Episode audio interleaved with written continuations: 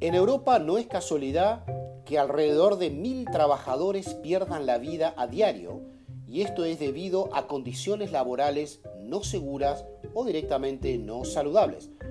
Tampoco lo es que cada año en el mundo se produzca la muerte de alrededor de 2 millones de personas como consecuencia de accidentes de trabajo, enfermedades o traumatismos relacionados con la tarea que desarrolla.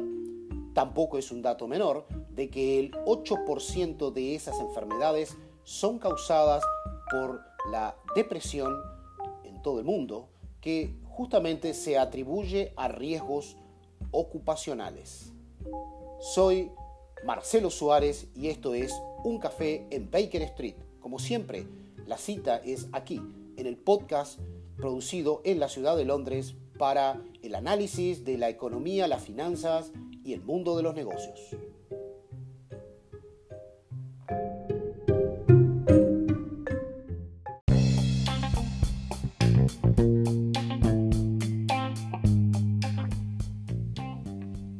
Según la Organización Mundial de la Salud, en la mayoría de los países del mundo, los problemas de salud en el trabajo generan pérdidas de hasta un 6% del Producto Bruto Interno.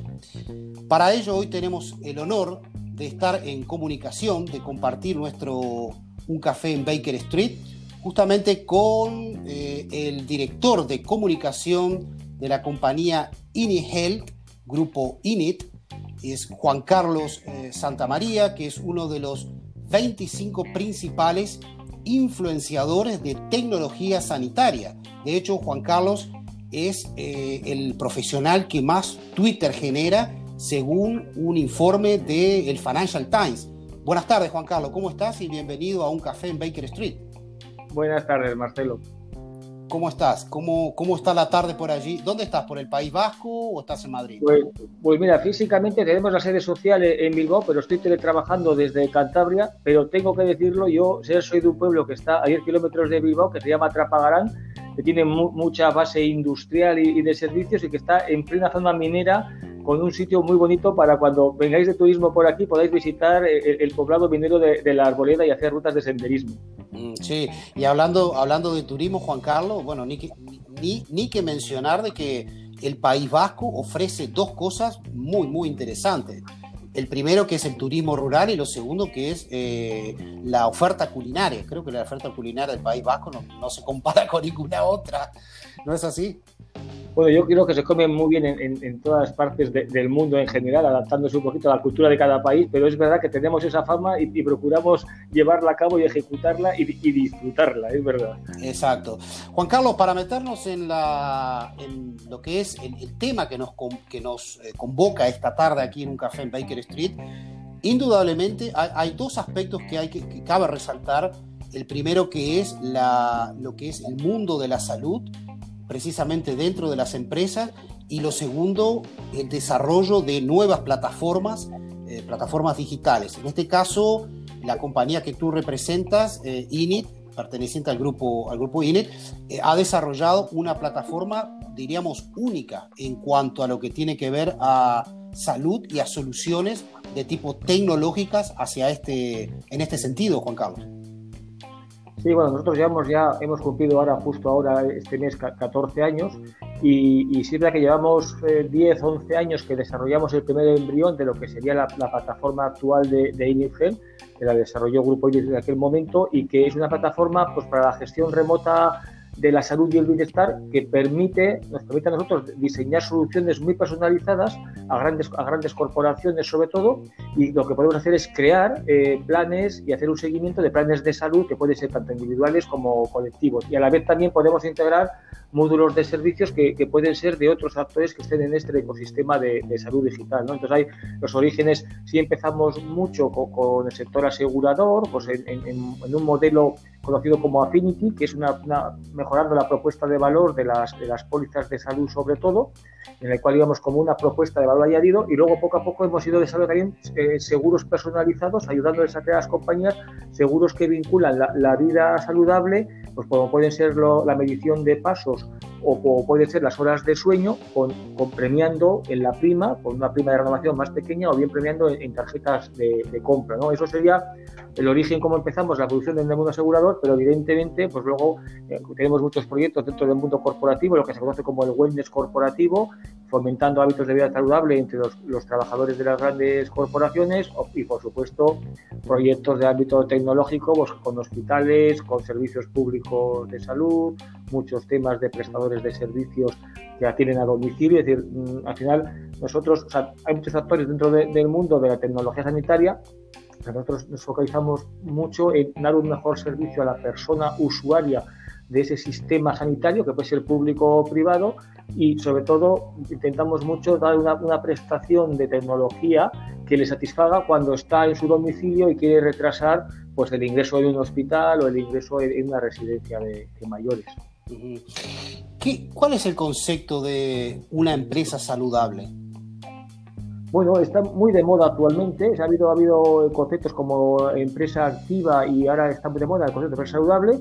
Es, un, conjunto de, acciones y un programa que la empresa lleva a cabo para que entra desde hábitos de vida saludable de los trabajadores, el fomentar ciertas acciones dentro del concepto amplio de la OMS de la salud no solamente como ausencia de enfermedad, que eso sería el origen eh, primigenio en las empresas sería la prevención de riesgos laborales, el cumplir la normativa encaminada a cumplir las normas para que no se den accidentes y no se den situaciones de peligro, pero que saludable es un pasito más allá que entra ya en el concepto de promoción de la salud.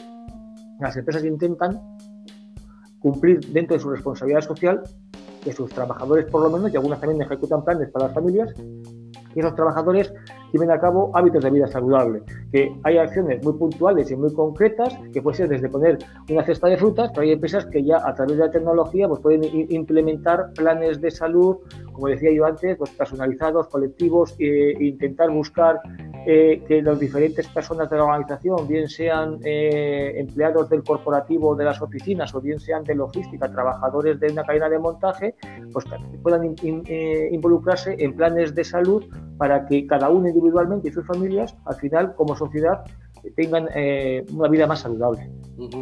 Indudablemente la salud forma parte de lo que es el concepto de la responsabilidad social corporativa, es decir, repercute de forma positiva negativa, según cómo se mire, los resultados em, anuales de una, de una compañía. ¿Qué, pero ¿cuál es la relación directa con los resultados económicos? ¿Es, es parte, ¿La salud es parte también de estos resultados económicos? Hay una parte, Marcelo, muy pragmática, que si tienes muchos trabajadores de, baja, de por baja por, por, enfermedad, evidentemente te va a repercutir en tus resultados económicos. Entonces ese sería eh, eh, el punto más crematístico de, de, la ecuación, pero yo creo que hay, hay que dar una visión mucho más arriba. Es decir, si, hablamos del concepto de salud que tiene la OMS, que no es solamente el concepto de ausencia de enfermedad, sino la salud como un estado de bienestar, pero también no solamente físico, sino también psíquico y social, pues hay las empresas, todas las empresas tenemos una responsabilidad con respecto a los trabajadores, a las familias y al entorno en el que estamos implantadas de, generar un impacto social positivo en el tema de la salud en el, ámbito en el que estamos. ¿no? Entonces ahí lo que hacemos nosotros es darles herramientas a esas empresas, a esas empresas que tienen esa inquietud con, con ese sentido de responsabilidad social de poder implementar esos planes. ¿no? Lo normal suele ser dentro de, los trabajadores, con lo cual tienen una mejora también eh, en esa rentabilidad de tener menos horas de baja y tiene también otra otra mejora también clara en cuanto a la motivación de los empleados, mejora la comunicación interna siempre que fomentas ciertas acciones entre los, entre los trabajadores de diferentes áreas. También suelen generarse a través de planes colectivos y retos colectivos se genera una vinculación mayor con la empresa y una sensación de pertenencia mayor. Sobre todo eso ocurre en empresas que tienen muchos centros deslocalizados, que no hay una reunión eh, semanal de todos los trabajadores. Bueno, pues todo eso, la, tecnología que nosotros implementamos en las grandes corporaciones para ese concepto de empresa saludable, ayudarles en sus planes, pues, pues les ayuda. Y por supuesto, pues eh, todos los trabajadores es muy raro encontrar a alguien hoy en día en, ninguna parte del mundo que no tenga un, celular con datos, que no esté midiendo pasos, que no esté dado de alta en alguna aplicación de, de wellness, de bienestar o, algo de salud, y con lo cual el darle la opción que la empresa, a través de, la solución que desarrollamos para, para ellos, pueda también conectarse con este tipo de dispositivos, de aplicaciones que están los trabajadores, pues permite no luchar contra lo que están usando, sino que esos datos poder utilizarlos para hacer planes para la corporación. Em, indudablemente todos los aspectos en cuanto a la salud de un trabajador son muy importantes. De hecho, por lo que tú em, mencionabas, eh, un trabajador satisfecho es más productivo y más creativo. Es decir, al final del año ese trabajador, eh, su, eh, su, rendimiento va a ser mucho más alto y por supuesto hay una reducción enorme en cuanto al absentismo. Pero hablemos por ejemplo del estrés. El estrés es, una, es hoy en día una de las amenazas o uno de los problemas más comunes dentro de, dentro de una compañía, dentro de un, de un equipo de trabajadores. Pues sí, parece que lo es, pero los datos no son siempre muy objetivos porque la información que llega de los servicios de salud no siempre, no siempre la empresa de la información de cuáles son los motivos, ¿no? Pero al final es un hecho importante. Entonces, eh, los hábitos de vida saludable, la, alimentación saludable, el ejercicio físico, una, una comunicación correcta, pues puede ayudar a solventar ese problema de estrés si el origen es laboral, porque el estrés puede venir de la familia o de otro tipo de, casos, ¿no? No hay una varita mágica que por implementar soluciones tecnológicas en el ámbito de saludable vas a tener una plantilla feliz. No es tan, no es tan sencillo. Tiene que haber, tiene que estar dentro de, un plan estratégico que haya una voluntad desde parte de dirección de querer conseguir eso, ¿no? Y ya no habla solamente de empresas saludables, sino que habla de empresa, eh, eh, trabajadores felices. Entonces, tiene que estar dentro de un todo, la comunicación interna dentro de la práctica es muy importante, la acción, las acciones que hace también la empresa con respecto al exterior en cuanto a comunicación, en cuanto a impacto social y cómo quiere posicionarse en el mercado si es de cualquier manera y a costa de cualquiera o dentro de una ética, pues todo eso redunda en la percepción que tiene el trabajador y ve que su propósito personal puede estar en una parte unido al menos con el propósito que tiene la empresa en la que, en la que pasa al menos ocho horas al día. ¿no? Juan Carlos, tú has trabajado muchísimo en el tema tendencias en salud digital. De hecho, eh, colaboras para, eh, concretamente para el, el máster en ciencias actuariales y financieras de la Universidad del País Vasco. ¿Qué es exactamente el concepto de tendencias en salud digital? Bueno, aquí tenemos dos, dos temas. Eh, sí, soy autor de, del tema Tendencias en Salud Digital de la Universidad Francisco de, Vitoria en Madrid y ahí es, es un martes para, para profesionales eh, sanitarios en el cual bueno, pues, hacemos una aproximación de lo que sería la realidad aumentada, la realidad virtual, las, redes, las redes sociales, pero también las redes sociales y, foros de, pacientes. Hay mucha gente que va a montar negocios de sanidad, pero está muy alejado del mundo actual o de cómo se está comunicando actualmente los que van a ser sus futuros clientes, ¿no? sus futuros pacientes. Entonces, un poquito va, en esa línea de, en qué tendencias está y, viendo un poquito eh, por dónde viene el mundo para poder tomar ellos decisiones empresariales acordes. ¿no? En concreto, en el, en el máster de Ciencias Actuales y Financieras de la Universidad Pública del País Vasco, que de hecho todavía está la matrícula abierta para, para este año, hasta, hasta finales de, de, octubre. Soy profesor colaborador y ahí principalmente el enfoque es eh, cosas nuevas que se están haciendo, muchas de ellas es verdad que las hacemos nosotros, pero también de, de otros o, aseguradoras que no son clientes nuestros, se están haciendo en el ámbito de los seguros desde la salud digital. Como comentaba antes, pues, seguros que vinculan la prima de renovación con autoridad saludable, nuevos formatos de seguros o formatos que no son seguros que las compañías de seguros están vendiendo servicios no asegurados, formas y canales diferentes que están llegando a aseguradoras al mercado. Queda claro que la mayoría suelen ser innovaciones en el mundo digital a través de aplicaciones móviles, a través de, marketplace de venta de, productos. Están llegando de manera muy diferente a, la mediación. Hay una inquietud muy grande de, un asegurador en, salirse de, esa imagen antigua y, dar un vuelco, para, pero para llegar sobre todo al nuevo mercado que le viene, porque los consumidores y asegurados muy mayores, pues al final dejan de consumir ciertos productos porque las compañías no les quieren en seguros de salud o seguros de vida o seguros de accidentes y quieren llegar al nuevo mercado que les llamamos nativos digitales, pero que ahora mismo todos, prácticamente todos los que estamos en el mundo laboral actual estamos usando tecnología digital a través del smartphone, a través de, ordenadores de la empresa o particulares o tablets. Entonces quieren llegar a ese mercado y están buscando formas nuevas de llegar e innovando en nuevos seguros, ¿no? Y los, los que acuden al máster de es para tener la titulación y poder trabajar como actuarios en las compañías de seguros, que son los que van a determinar las primas y van a, y van a estar en la, en la creación de los nuevos seguros, pues de alguna manera queremos que ya que hablamos de tendencias, pues que ellos sean los, los impulsores de las nuevas tendencias que puedan ocurrírseles en los próximos años en, ese mundo asegurador, sobre todo en otros, nuestros ámbitos de seguros de salud, de vida, de accidentes, lo que se llamarían los ramos de seguros personales, y ahí es donde queremos poner nuestro granito de arena como grupo INIT aportando nuestra experiencia.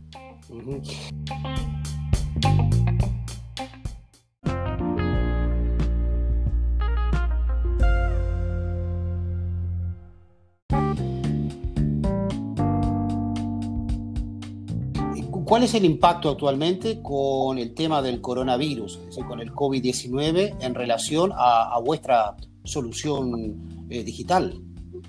Pues ahí, mira, cuando en España se decretó, bueno, primero fue en, el País Vasco, se decretó el estado de emergencia sanitaria, que fue, fue el, viernes 13 y dos días más tarde ya estaba el estado de, alerta eh, en España, pues ya estábamos confinados nosotros y, y yo suelo contar que en cinco, en seis días, cinco noches, pues sacamos al mercado una solución llamada Inigel, Corona Care, con luego diferentes variables, con, enfocado a, a corporate, llamado, llamado corporate o enfocado a comunidades educativas que llamamos community y que es una solución que en su primer momento permitía sobre todo un autodiagnóstico por parte de las personas usuarias para que no colapsaran los servicios de, atención telefónica tanto de, administración pública como de aseguradoras y que luego también permite hacer un seguimiento de esos casos, permite integrar servicios de otros como pueden ser una videoconsulta médica que, que, inicialmente el formato estaba pensado para consultas que tengan que ver con el COVID, pero es que el COVID es un, una más de las cientos de enfermedades que nos pueden afectar a alguien como trabajador, alguien como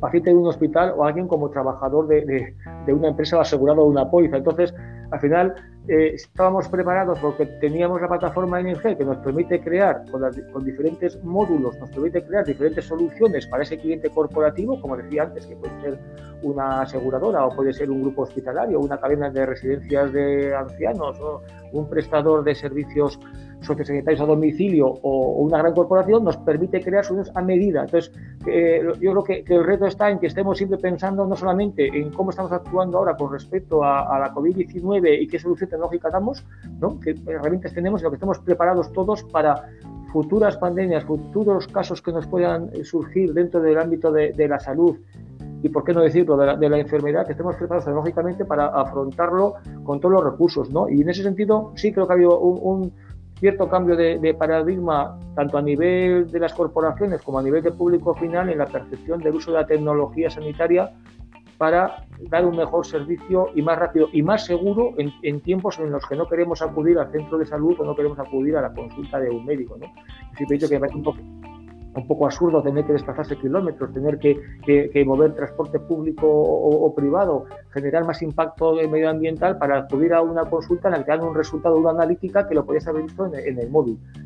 También defiendo que un diagnóstico de una enfermedad grave no hay que hacerla con un mensaje en el móvil, pero hay cantidad de actuaciones que no están aportando nada, nada de, nada de valor al, al sistema sanitario en general. Entonces yo creo que ahora hay más, más tendencia a eso y dentro de, de esa asociación a la boca con las palabras digitalización y transformación digital, bueno, pues sí pienso que ahora hay una percepción mayor, una voluntad mayor, tanto política como empresarial, y una percepción por parte del público más receptivo, ¿eh? aunque siga habiendo gente reticente, siga habiendo colectivos médicos reticentes a, la tecnología, que lo ven como un trabajo más, y lo que es labor de todos los que estamos en, en ese ámbito, pues, pues divulgar apoyar, motivar y al final a las pruebas nos remitiremos cuando al final pues estén todos más contentos. ¿no? Eh, hace muchos años había gente reticente a usar el correo electrónico porque tenía el FAST. O quien decía, para, para, yo decía en los años 80, ¿para qué quiero un teléfono fijo en casa? ¿Quién me va a llamar? Es decir, es decir esas reticencias por, por el uso de tecnologías nuevas que sabemos que nos van a ayudar, muchas veces es por desconocimiento y, y, por falta de explicarlo bien, ¿no? Pues bueno, ahí tenemos que aportar todos nuestro granito de arena y, y avanzar en ello. Exacto. Juan Carlos, para ir cerrando la, conversación en la tarde de hoy, eh, ¿es una oportunidad empresarial el hecho de que las compañías de aquí en más se tengan que plantear, digamos, de que el capital humano, o en este caso el empleado, digamos, sea el centro para el crecimiento en todos los, en todos los aspectos de esa compañía? Es que o la compañía tiene una materia prima que extrae del suelo o la coge de los árboles y, es algo muy valioso, o el capital realmente, la materia prima que tiene la empresa es el capital humano. O sea, y, claramente no somos nada si, no tenemos trabajadores y somos empleados eh, válidos, ¿no? Con lo cual, cuanto más cuidemos los trabajadores en, todos los aspectos, no solamente en el aspecto de la salud, ¿no? en el aspecto de, salarial, motivacional y de relaciones con los compañeros y, y, y sea una comunicación fluida hacia arriba hacia abajo, de abajo arriba y también eh, eh, hacia los laterales, eso redundará en un beneficio para, la empresa que lo haga y para la sociedad en la que esté. Juan Carlos Santamaría, eh, director de comunicación de Inigel, Grupo INIT, te agradecemos tu participación en la tarde de hoy aquí en un café en Baker Street y por supuesto la cita está allí para seguir conversando sobre todos estos temas relacionados a la salud, la calidad de vida y por supuesto al mejoramiento en cuanto a rendimiento de, las compañías.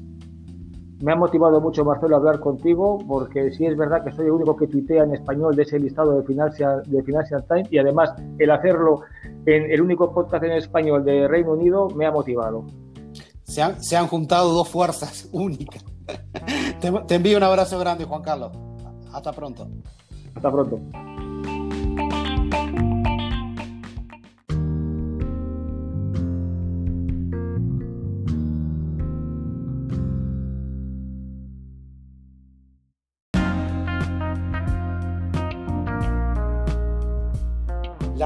Responsabilidad social corporativa es una estrategia empresarial voluntaria que puede mejorar indudablemente la salud y la seguridad laboral de los empleados, es decir, del staff de una compañía. Sin embargo, eh, dichos estudios, o al menos pocos estudios que se han realizado hasta el momento, indican que, eh, primero, que es un aspecto, digamos, que no ha llegado al porcentaje que se esperaba, es decir, los estudios no han sido eh, de tipo numerosos. Y lo segundo es que eh, las empresas que hoy en día, las pocas empresas que ya están desarrollando esa estrategia de responsabilidad corporativa, pocas incluyen lo relacionado a la seguridad de, su staff. Eh, esto se puede explicar simplemente porque aún existe un marco de tipo legal exigente, muy exigente, que todavía eh, reduce, que está implantado, pero que aún reduce el espacio para las acciones voluntarias propias de la responsabilidad social corporativa. Reiteramos, el concepto de responsabilidad social corporativa es un concepto que no solamente incluye lo relacionado al medio ambiente, sino también a el estado de salud de los empleados de una compañía. Señoras, señores, esto ha sido un café en Baker Street y la cita es la siguiente semana, como siempre, analizando el mundo, la economía, las finanzas y los negocios. Hasta pronto, nos vemos en unos días. Chao.